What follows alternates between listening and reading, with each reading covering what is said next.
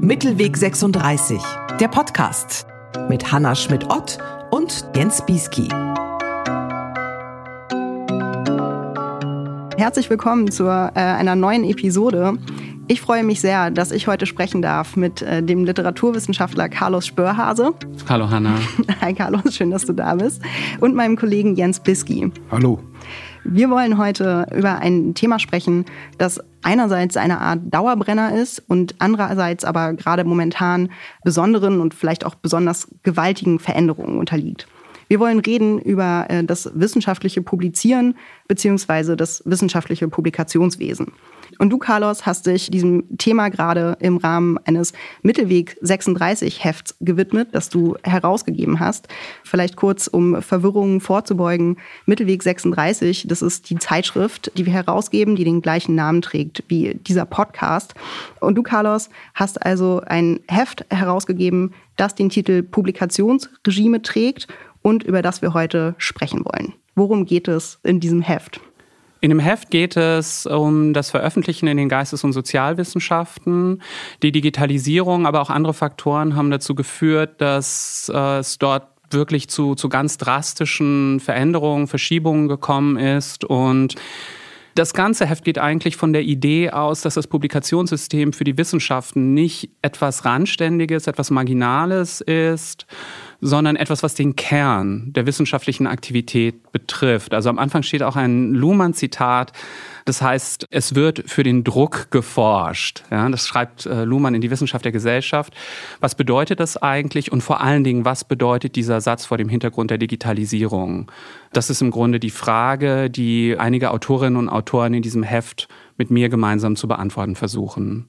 Und womit beschäftigen sich die im Heft versammelten Artikel denn konkret? Ja, ganz unterschiedliche Fragen. Also es gibt einen Beitrag zu den US-amerikanischen University Presses, die sehr, sehr häufig so als Vorbild auch für das deutsche Publikationswesen gelten.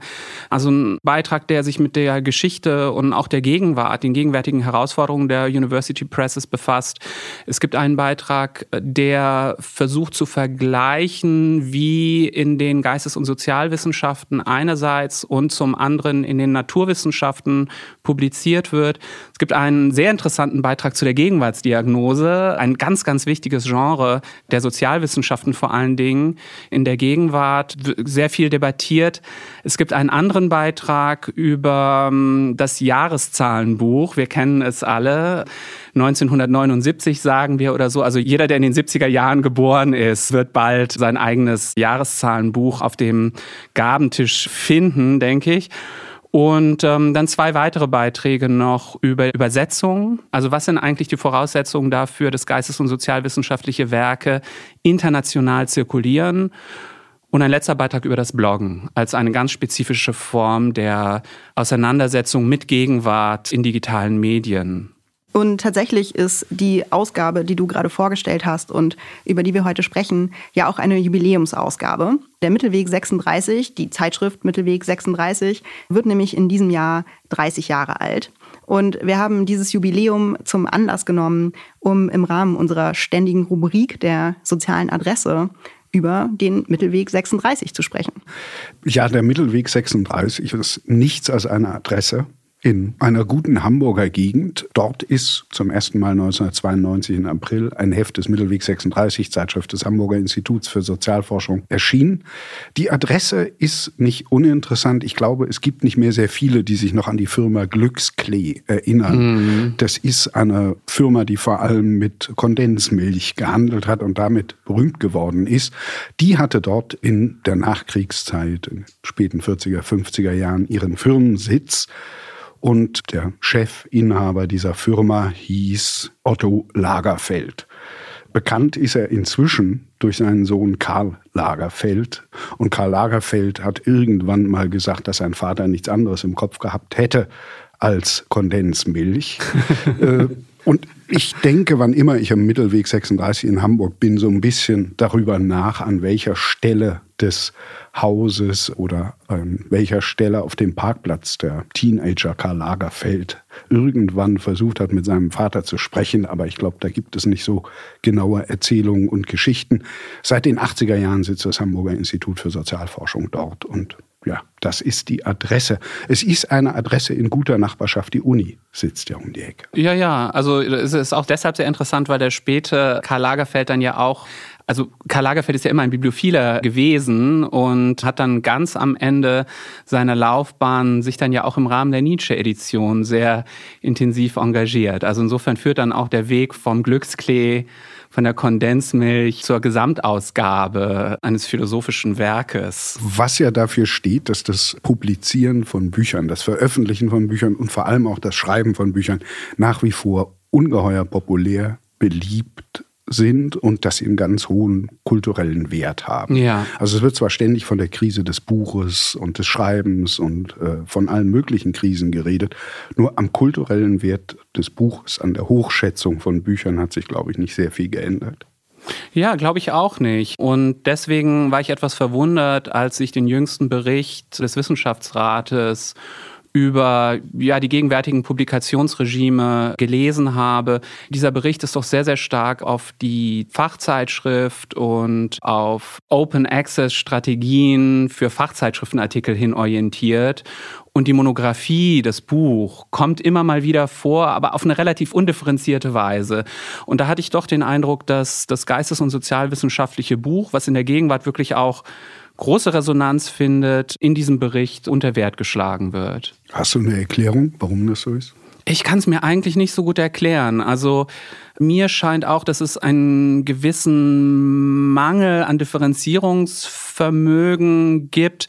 Da wird dann halt immer von der Monographie, von dem Buch gesprochen, als ob das ein ganz klares Format wäre. Und es wird, glaube ich, übersehen, welche Vielfalt an Gattungen, an Formaten, an ja, Formen des Buches es heute in den Geistes- und Sozialwissenschaften gibt. Und wohlgemerkt Formen, die ein Publikum finden. Ne? Also das scheint mir da doch übersehen worden zu sein vielleicht direkt daran anknüpfend, wenn ihr von verschiedenen Formen sprichst, die äh, das Publikationswesen heute angenommen hat oder in denen man heute publizieren kann, welches ist eure Lieblingsform? Was schreibt ihr am liebsten? Jens. Um Gottes Willen, was ich am liebsten schreibe, äh, ich finde Schreiben immer schwer. Ich würde gerne mal eine Gegenwartsdiagnose schreiben. Also ich würde gerne mal auch in dem Text von Tobias Werron und Frank Mayhöfer auftauchen, als ganz kleine Fußnote und muss gestehen, dass ich das überhaupt nicht kann. Was aber finde ich an dem Genre so toll, das beschreiben die beiden auch in ihrem Aufsatz, ich finde so toll, dass man auf der einen Seite einen Neuigkeitsanspruch mhm. irgendwie wenigstens rhetorisch plausibel machen muss. Ja. Also erklären, bisher war die Zeit so, jetzt aber ist sie so.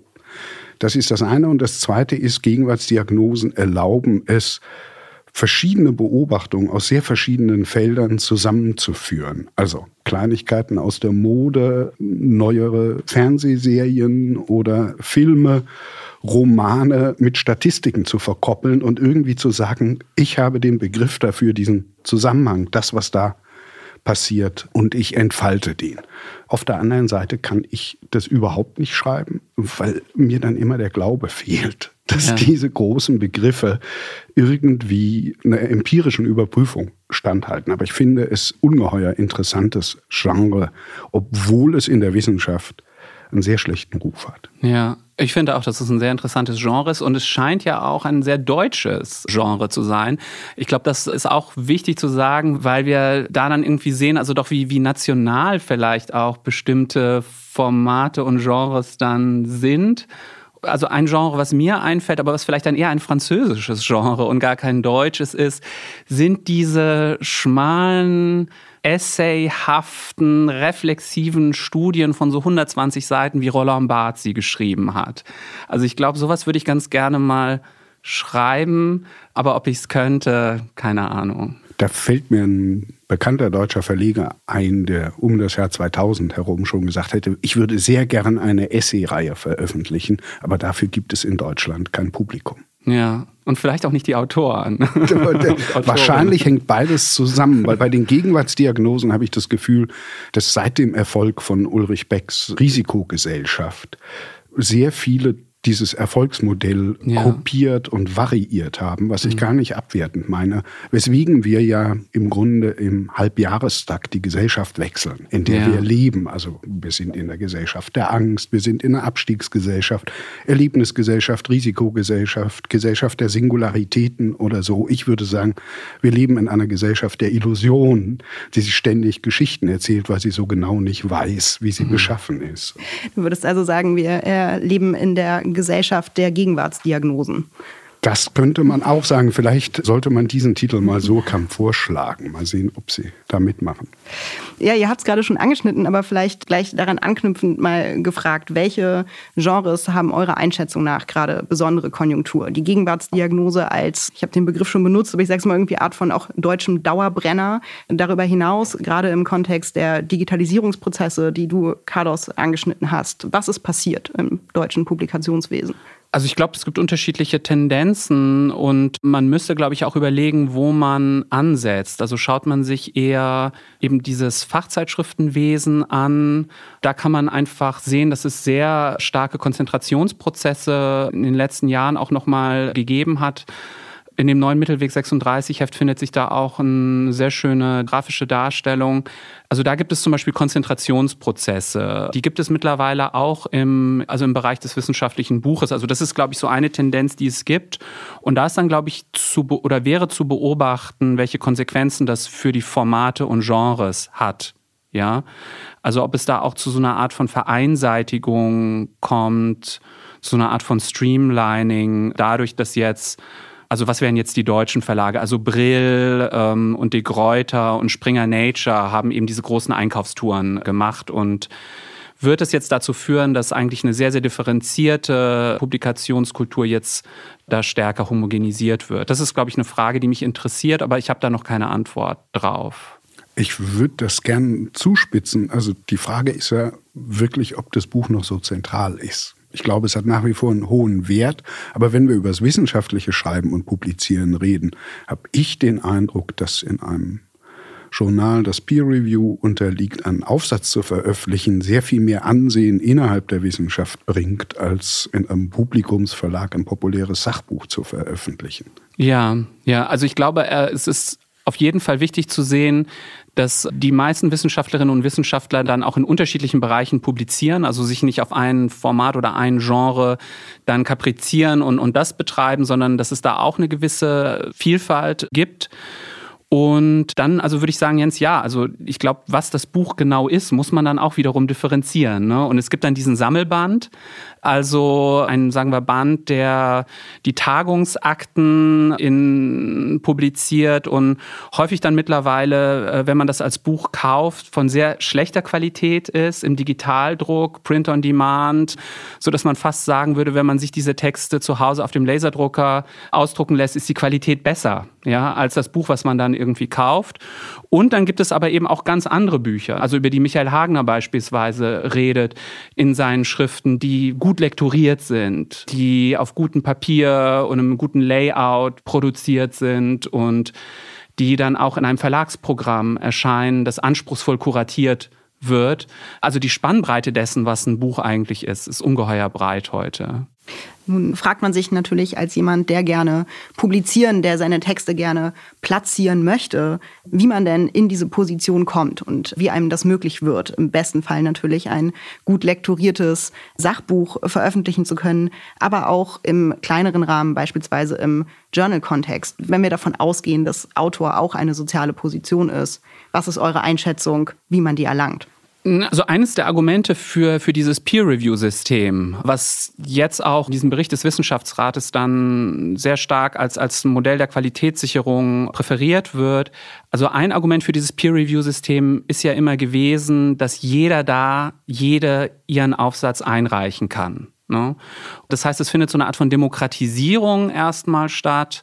Und das ist ja in anderen äh, Systemen nicht unbedingt gewährleistet. Ne? Man kann sich ja auch so Zeitschriftensysteme vorstellen, wo es dann einen einflussreichen Editor irgendwie gibt, der dann einfach auf Zuruf dann Beiträge anwirbt oder so. Und es ist gar nicht möglich, da was einzureichen und so.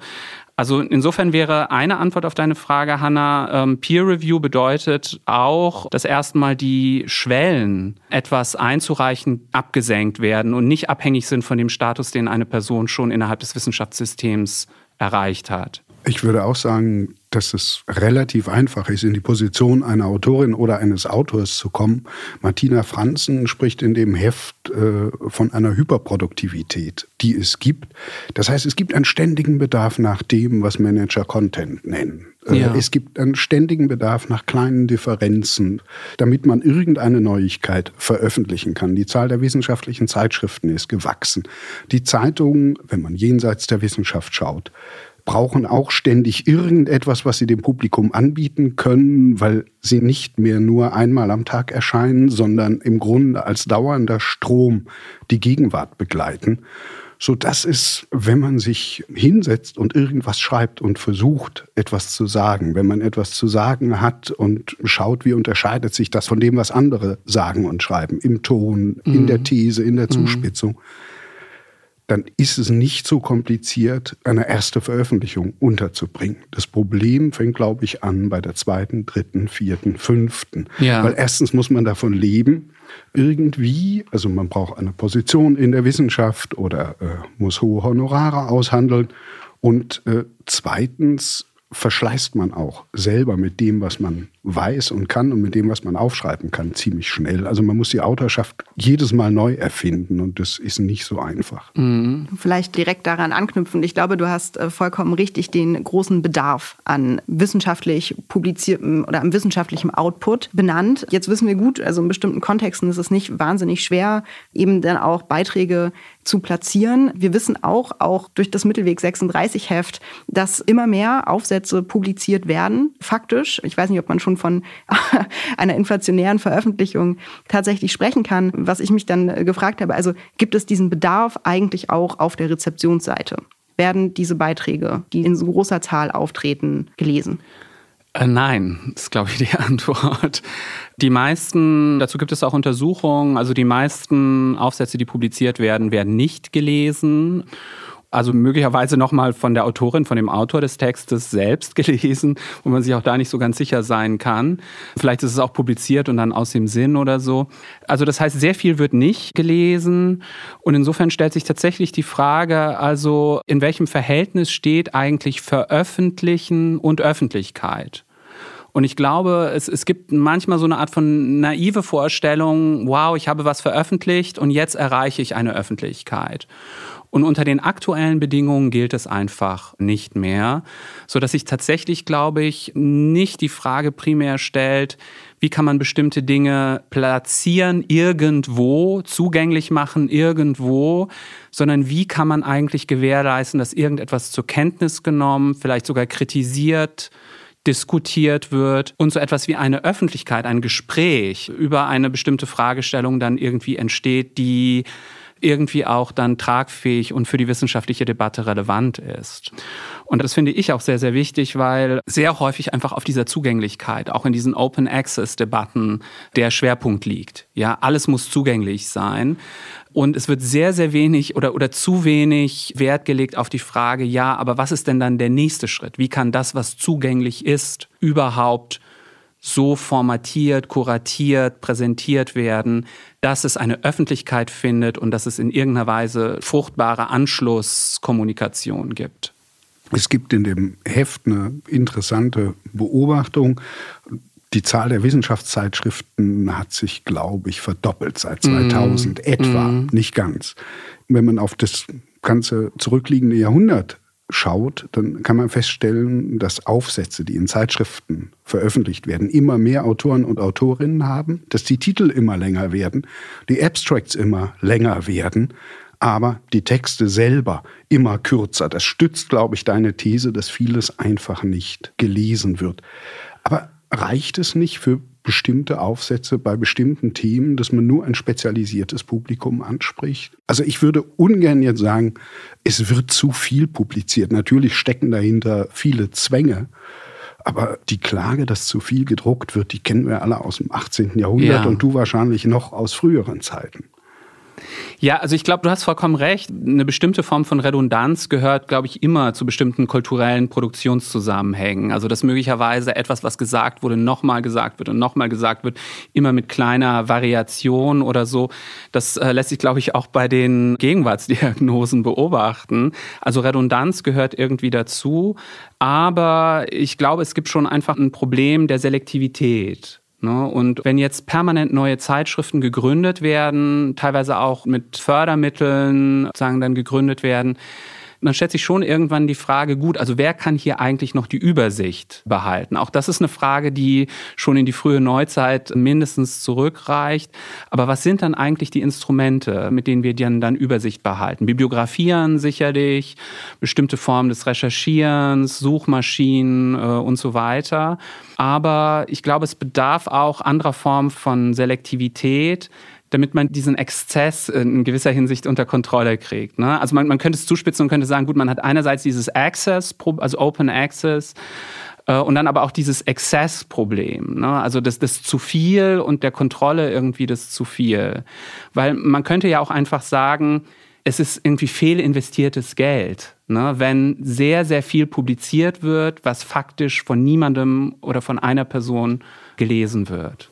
Es gab also in dem Fach, das ich studiert habe, in der Germanistik, schon in den 90er Jahren die Bemerkung, man schafft es nicht, einen germanistischen Artikel nicht zu veröffentlichen. Ja. Weil wenn ihn die eine Zeitschrift nicht nimmt, ja. dann findet sich eine andere oder wenigstens die dritte sagt dann zu. Ja. Was ein Problem ist für die Einheit des Faches. Ich, ich glaube nicht unbedingt, wenn es zum Beispiel eine Hierarchie der Zeitschriften gibt dann ist das nicht unbedingt ein Problem, ne? weil dann könnte man sagen, gibt es eine überschaubare Anzahl von Zeitschriften, die man zur Kenntnis nehmen muss, weil da offenbar Relevantes publiziert wird. Und dann kann es immer noch 30, 40 weitere Zeitschriften geben, in denen allerhand untergebracht ist oder so. Ne?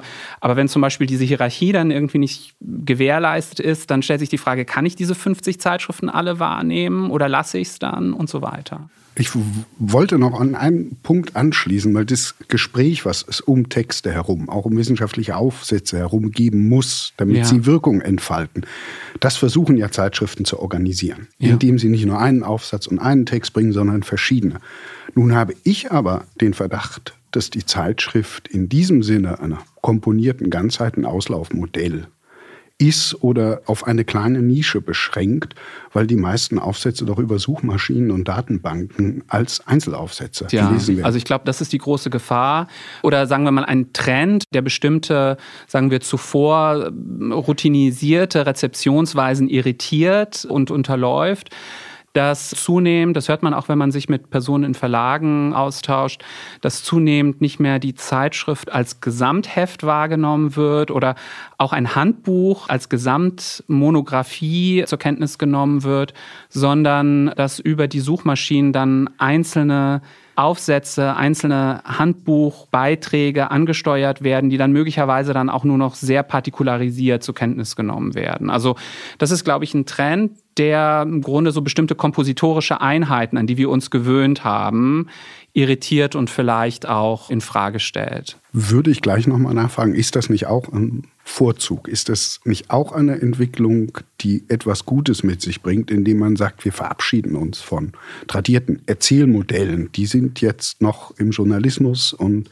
im populären Sachbuch möglich, also so biografische Erzählmodelle, ja, äh, ja. irgendwelche Fiktionen von Ganzheit und Übersicht. Und stattdessen haben wir eine andere Wissenskultur, die sehr viel mehr Informationen, sehr viel mehr Fakten verarbeitet und auf dieses große Gesamtbild, wenn es ja. sehr konventionell gezeichnet ist, verzichtet. Also glaub, du, du hast recht, also es hat auf jeden Fall Effekte und man kann schon sehen, wie bestimmte auch Fachpublikationen, also Fachbücher, insofern darauf reagieren, dass man gar nicht mehr mit Leserinnen und Lesern rechnet, die das ganze Buch lesen aber auch nicht mehr vielleicht ein einzelnes Kapitel ganz lesen, sondern die Kapitel sind dann wiederum so in Unterkapitel unterteilt, mit den entsprechenden Zwischenüberschriften versehen, mit kurzen Einleitungspassagen und Zusammenfassungen am Ende, dass man dann vielleicht nur das Unterkapitel zur Kenntnis nehmen muss und da dann schon so eine kleine Ganzheit rezipiert hat und den Rest lässt man halt einfach beiseite ich glaube, man muss das jetzt auch nicht bewerten und sagen, ist das gut, ist das schlecht irgendwie, aber ich glaube, es führt irgendwie schon dazu, dass bestimmte Produktions- und Rezeptionsweisen, an die wir uns gewöhnt hatten, unterlaufen werden und ja, man muss irgendwie darauf reagieren, glaube ich. Es äh, macht eben ja doch den zunehmenden Eindruck, als ob diese Art des Publizierens, wie du sie gerade beschreibst, sich doch tendenziell immer mehr an die Art, wie in den Naturwissenschaften publiziert wird, anzugleichen scheint. Also auch in Bezug auf die Qualitätssicherung durch Journals, die du vorhin angeschnitten hast, das ist ja in den Naturwissenschaften ganz klar durchhierarchisiert. Da gibt es bestimmte Journals, da werden die bahnbrechenden Erkenntnisse platziert und dann diffundiert es so weiter aus. Und ich hatte mich schon gefragt, ob es nicht, gerade auch mit dieser Tendenz, die ja auch Martina Franzen in dem Buch beschreibt, beschreibt, dass auch in den Geistes- und Sozialwissenschaften wissenschaftliche Journalartikel sich immer mehr an diese bestimmte Strukturierung, die dann eben Hypothese, Methode, Empirie, Ergebnisse oder so ähnlich sozusagen gestaltet ist, nicht auch sich die Art und Weise verändert oder die damit irgendwie zusammenhängt, wie wir meinen, wissenschaftliche Erkenntnisse generieren zu können. Also quasi zugespitzt formuliert, werden die Sozial- und Geisteswissenschaften durch diese Form des Publizierens immer positivistischer. Also ob sie positivistischer werden, kann ich gar nicht beurteilen. Aber es besteht schon die Gefahr, dass durch einen gewissen Isomorphismus, also dass sich sozusagen das Formrepertoire immer weiter verengt und die Strukturierung von beispielsweise dem Fachaufsatz sich über die Disziplinen hinweg dann auch angleicht, dass es dadurch dann auch zu einer Verengung dessen, was gesagt, was gedacht, was artikuliert werden kann, kommt. Und das ist, glaube ich, schon eine Frage, die einige der Autorinnen und Autoren in diesem Heft umtreibt. Also äh, wie kann man eigentlich eine bestimmte Gattungsvielfalt, die für die Geistes- und Sozialwissenschaften charakteristisch ist und die eben auch eine, eine Vielfalt der Denkmöglichkeiten dann ist, wie kann man die eigentlich weiter erhalten? Und wenn man jetzt irgendwie an Adorno denkt oder so, also an dieses ganze Formspektrum von Essay und Vortrag und Radio-Essay und Traktat und so weiter. Also da gibt es ja sozusagen so, so ein ganz, ganz breites, also auch so ein Gespür irgendwie für die Vielfalt der Form. Ist es wert, die Diversität dieser Form aufrechtzuerhalten und vielleicht auch die Diversität der editorialen Modelle, die dann auch diese Diversität der Formen gewährleisten können. Ich finde, damit machst du einen total interessanten Punkt auf, wo ich mich sehr interessieren würde, wie ihr das eigentlich persönlich haltet, nämlich die Frage, inwieweit, wenn ihr selber, also schreibt, vor allem auch du, du bist äh, Wissenschaftler, du publizierst also wissenschaftliche Texte und auch Bücher, welche Rolle spielt der angestrebte Publikationsort im Prozess des Schreibens für dich? Ja, ich glaube, es ist schon etwas, worüber man nachdenkt. Und man hat dann sicherlich bestimmte Themen, bestimmte Probleme, die man dann auf eine gewisse Weise auch behandeln möchte und die sich dann vielleicht äh, mehr für einen Fachaufsatz eignen oder mehr für ein Essay eignen oder mehr für eine Intervention in einer Zeitung oder in einer Kulturzeitschrift oder so. Also ich glaube schon, dass das etwas ist, was einen permanent begleitet. Wobei man darf, glaube ich, auch jetzt nicht unterschätzen, dass das Ganze auch sozusagen auf Karriere Strukturen irgendwie abgebildet werden muss, wenn man das jetzt eher vielleicht wissenschaftssoziologisch betrachtet, weil natürlich Personen, die relativ am Anfang ihrer Laufbahn sind, eher darauf angewiesen sind, dann eben auch in Fachzeitschriften zu publizieren und vielleicht darauf mehr Wert legen müssen und nicht so viel Zeit irgendwie damit verbringen können, dann wie irgendwelche arrivierteren Forscherinnen und Forscher dann auch in außerwissenschaftlichen Kontexten zu publizieren, ohne dass das dann problematisch karrieremäßig wird. Also es gibt ein ganz tolles Zitat von Peter Zondi, ein Brief an Hans Magnus Enzensberger mm, im Sommer 1960. Es geht um das Habilitationsverfahren von Peter Zondi und Peter Zondi schreibt in diesem Brief, ich lese ihn mal kurz vor, es ist nur eine kleine Passage. Inzwischen sind über meinem Kopf die ersten Gewitterwolken des Habilitationshimmels erschienen. Den ersten Blitz löste sogar der Name des Verlages aus. Der neu ernannte Ordinarius Rainer Grünter fragte mich, wo meine Dissertation erschienen sei, und auf die Antwort bei Surkamp kam mit großem Ernst die Frage, war das richtig? Seit ich gar verraten habe, dass ich nur dann traurig wäre, wenn ich einsehen müsste, dass ich was Schlechtes gemacht, nicht aber, dass es abgelehnt würde, bin ich eine essayistische Bête noire geworden. Sie hatten offenbar doch recht, als sie sich darüber wunderten, dass man auch ohne Fußnoten ins Dozentenparadies kommt.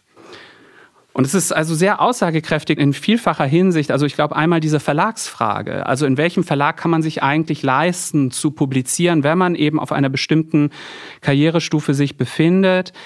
Dann dieser Sozialzusammenhang, ne, die Kolleginnen und Kollegen beobachten das irgendwie genau, versuchen das irgendwie einzuordnen. Dann diese Sache der essayistischen Bête Noire, also der Essayismus als eine Schreibweise, die als unwissenschaftlich gilt, die letztlich die Person, die sich dieser Schreibweise bedient, dann delegitimiert und zum Schluss dann die Fußnote. Ne? Also die Fußnote im Grunde genommen eine Frage des Layouts auch. Ähm, die Fußnote als im Grunde genommen das Signal irgendwie akademisch valide zu argumentieren die fehlen dann und wenn die fehlen, ist es ein riesiges Problem. Also ich glaube, so hätte das Sondi nicht geschrieben, drei, vier Jahre später oder so, ne? sondern das ist ein bestimmter Ort auch in der persönlichen Laufbahn. Wir sollten vielleicht dazu sagen, dass es um eines der in meinen Augen besten literaturwissenschaftlichen Bücher die auf Deutsch im letzten Jahrhundert geschrieben worden sind, geht, nämlich um die Theorie des modernen Dramas von Peter Sondi. Also diese Dissertation, wo man denkt, wie kann man dann noch Fragen an die Qualität und an die Fähigkeiten des Autors stellen.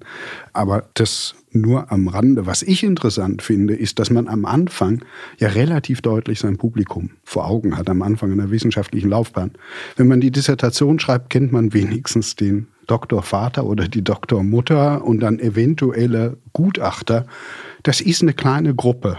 Äh, trotzdem ist es dann am schwersten zu schreiben, weil man mhm. sehr präzise Vorstellungen davon hat, was die erwarten und was sie gut finden. Je größer und unbekannter das Publikum wird, ist meine Erfahrung, desto leichter fällt manches beim Schreiben, weil man sich auch so eine autosuggestive Bestätigungsstruktur aufbauen kann, dass man sagt, ach, das ist mein Publikum und dann erfindet man sich das, weil mhm. man kennt es ja nicht, wenn es mehr sind als diese drei, vier Gutachter und Betreuer. Ja, das ist also eine interessante Frage, also wie unbekannt dieses Publikum dann eigentlich ist. Also einerseits gibt es dann wahrscheinlich die Lektorin, den Lektor im Verlag, die auch so etwas wie so ein erstes Publikum sein können, möglicherweise. Aber dann habe ich auch den Eindruck, dass es jetzt auf Twitter natürlich auch so etwas wie so Diskussionszusammenhänge gibt, in denen die Personen vielleicht auch schon wissen, wie bestimmte Argumente, die sie formuliert haben, ankommen, auf was für eine Resonanz die stoßen. Also zumindest was jetzt die von dir angesprochenen Publikationen angeht, die ein größeres Publikum erreichen wollen, jetzt als die Dissertation oder so, ist es, glaube ich, schon so, dass es auch, wie soll man sagen, so Testpublika auf eine gewisse Weise auch schon im Netz gibt. Das ist mir ganz wichtig, weil ich glaube, dass man dann auch aus dieser unproduktiven Haltung herauskommt, zu sagen, die Digitalisierung ist über uns gekommen und jetzt sehen wir sehr viele Fälle wegschwimmen. Sie bietet auch hier einige Vorteile. Man kann nämlich wirklich, was bei der DIS zumindest in den 90er Jahren nicht so richtig geklappt hat, vorher ausprobieren. Ich habe hier einen Fund, ich schicke mhm. den mal raus in irgendeinem dieser sozialen Netzwerke und schaue, wie die Reaktion ist. Und bei manchem stellt man dann fest, ich finde das ungeheuer aufregend interessiert aber keine Sau. Hm. Und dann kann man sagen, irgendwie habe ich es nicht verstanden, das Aufregende dieses Fundes mitzuteilen. Oder er ist vielleicht auch völlig banal. Ja. Dem könnte man dann aber natürlich schon entgegenhalten, dass Aufmerksamkeitsökonomien, wie sie in den sozialen Netzwerken sich formieren und stattfinden, vielleicht keine vernünftige oder hinreichende Qualitätskontrolle für das Erlangen wissenschaftlicher Erkenntnis ist. Also das finde ich ist ein ganz wichtiger Punkt. Also vor allen Dingen, weil es auch eine gewisse Tendenz gibt, die Vielfalt von Schreibformen und von Artikulationsformen dann ins Populäre hin zu verengen. Ja? Dass man sagt, okay, eine Dissertation, die muss gut lesbar sein, die muss narrativ sein, die muss richtig von der ersten Seite bis zur letzten irgendwie einen Zug entwickeln und so weiter. Ich glaube, da gibt es auch einen Punkt, wo man sagen muss, nein. Also hier gibt es auch bestimmte Formen, die in erster Linie auf Erkenntnisgewinn abzielen, die sauber durchargumentiert sein müssen, die vielleicht auch umwegig deshalb sind, vielleicht auch für eine größere Gruppe von Personen einfach unlesbar, weil so voraussetzungsreich, terminologisch, was die Quellenbasis angeht und so weiter. Und da muss man dann, glaube ich, auch von wissenschaftlicher Seite darauf bestehen, zu sagen, das muss kein sozusagen Bestseller oder sowas sein. Das ist wirklich wichtig. Es besteht, glaube ich, teilweise auch in bestimmten Promotionsprogrammen, habe ich das zumindest beobachtet, auch so ein Druck, der dann auf Personen, die an ihrer Promotion sitzen, ausgeübt wird. Das sozusagen, das muss nicht nur eine tolle Studie sein, sondern das muss auch gut lesbar sein, das muss potenziell ein größeres Publikum adressieren und so weiter. Und das finde ich nicht richtig.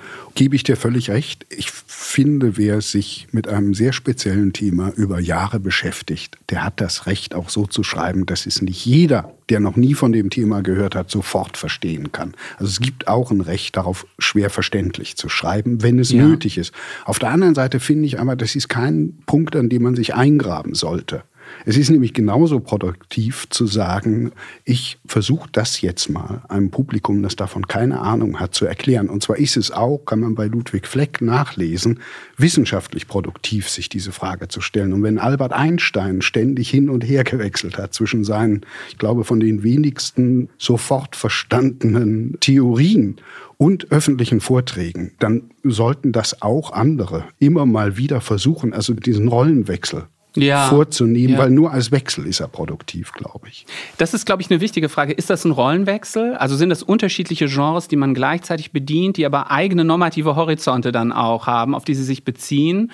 Oder, und ich finde, diese Tendenz gibt es manchmal auch in der geisteswissenschaftlichen Debatte zu sagen, wir imaginieren so etwas wie das eine Buch, was das alles macht, ja?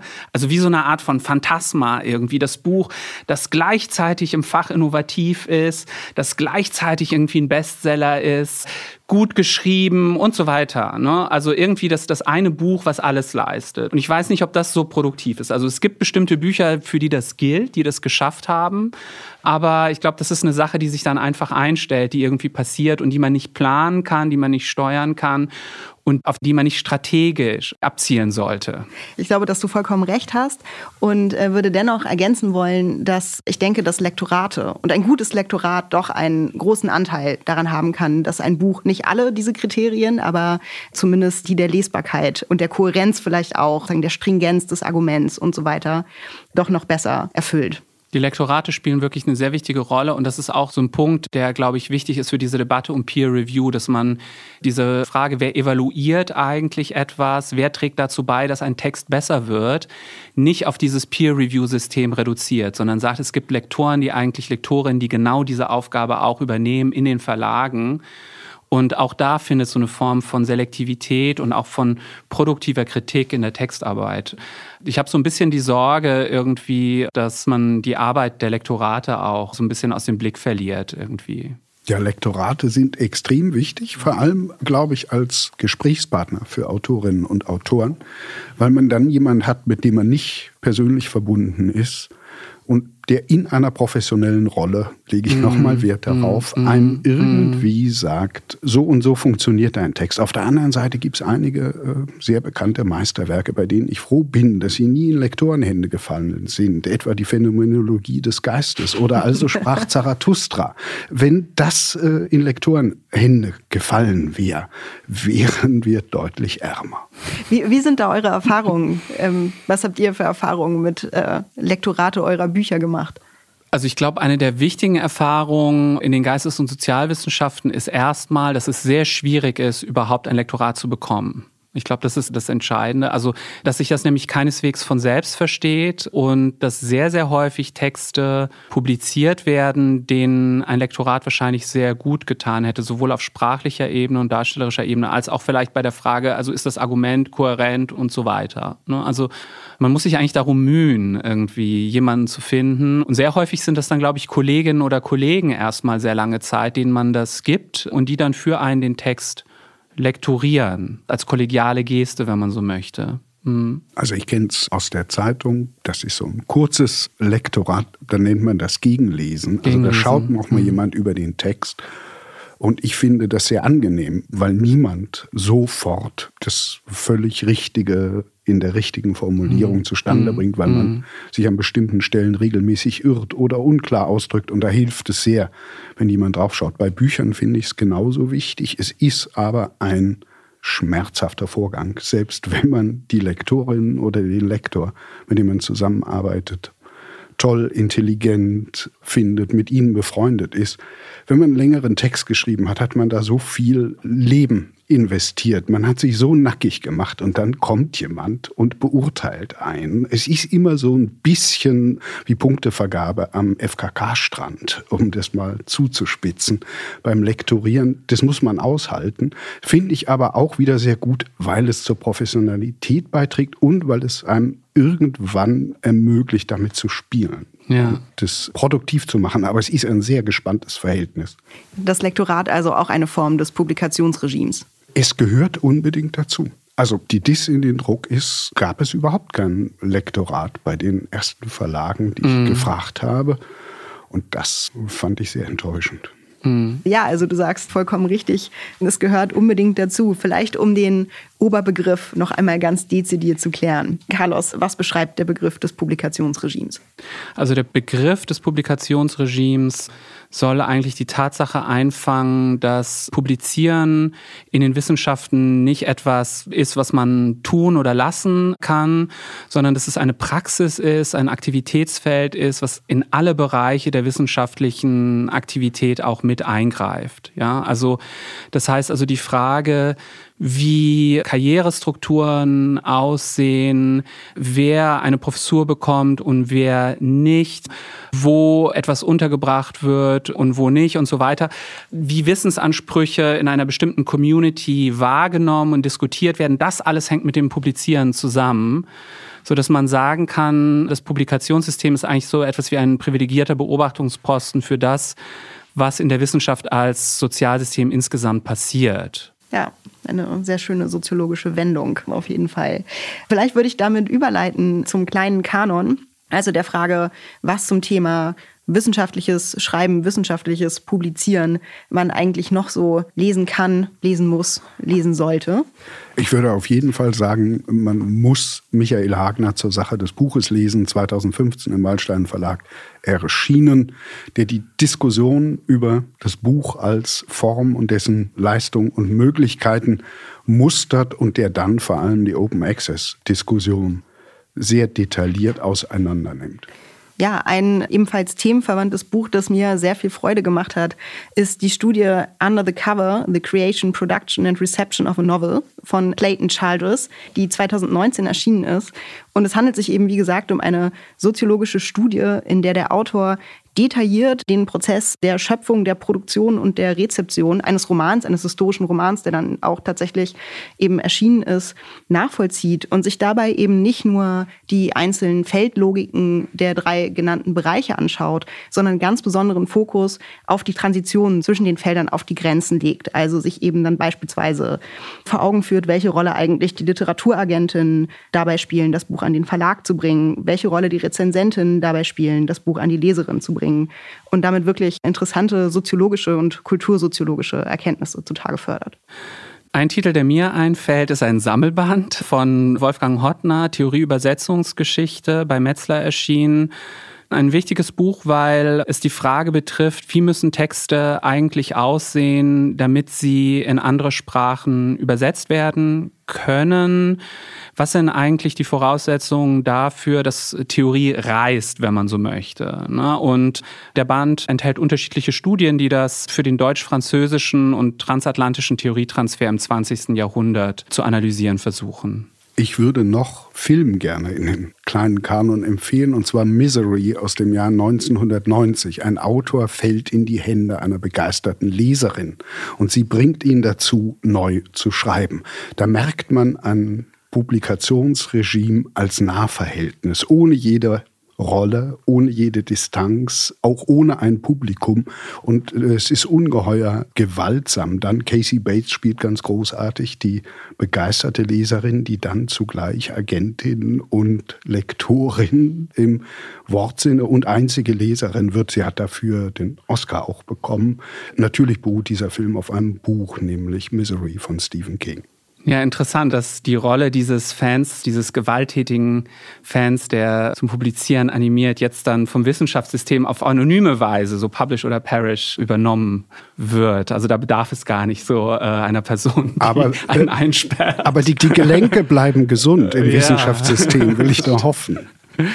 Meine Empfehlung wäre noch eine Reihe, die von Valentin Gröbner, Anke T. Hesen und Michael Wild herausgegeben wird. Sie heißt Sonderdruck und greift dieses sehr interessante Genre des Sonderdruckes auf. Die HerausgeberInnen schreiben, Sonderdruck kann man nicht kaufen, sondern nur geschenkt bekommen. Die Reihe möchte die gelehrte Geschenkökonomie wiederbeleben. Und ich glaube, das ist auch ganz interessant. Also die Studie als Geschenk, was bedeutet das eigentlich, wenn, da wären wir wieder bei den Nahverhältnissen, Jens, die dir so unangenehm sind.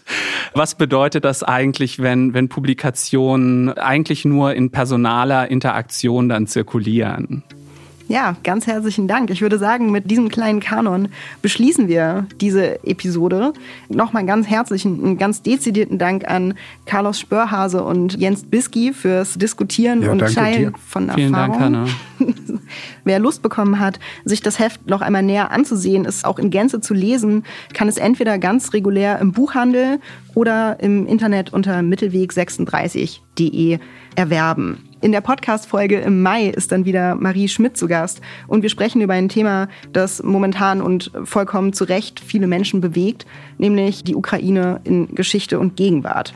Wie immer, falls es Ideen, Anmerkungen, äh, Kritik gibt, erreicht ihr uns via podcast at his-online.de. Alle weiteren Infos, Literaturhinweise etc. findet ihr in den Show Notes. Vielen Dank fürs Zuhören. Hoffentlich bis zum nächsten Mal. Tschüss. Tschüss. Tschüss.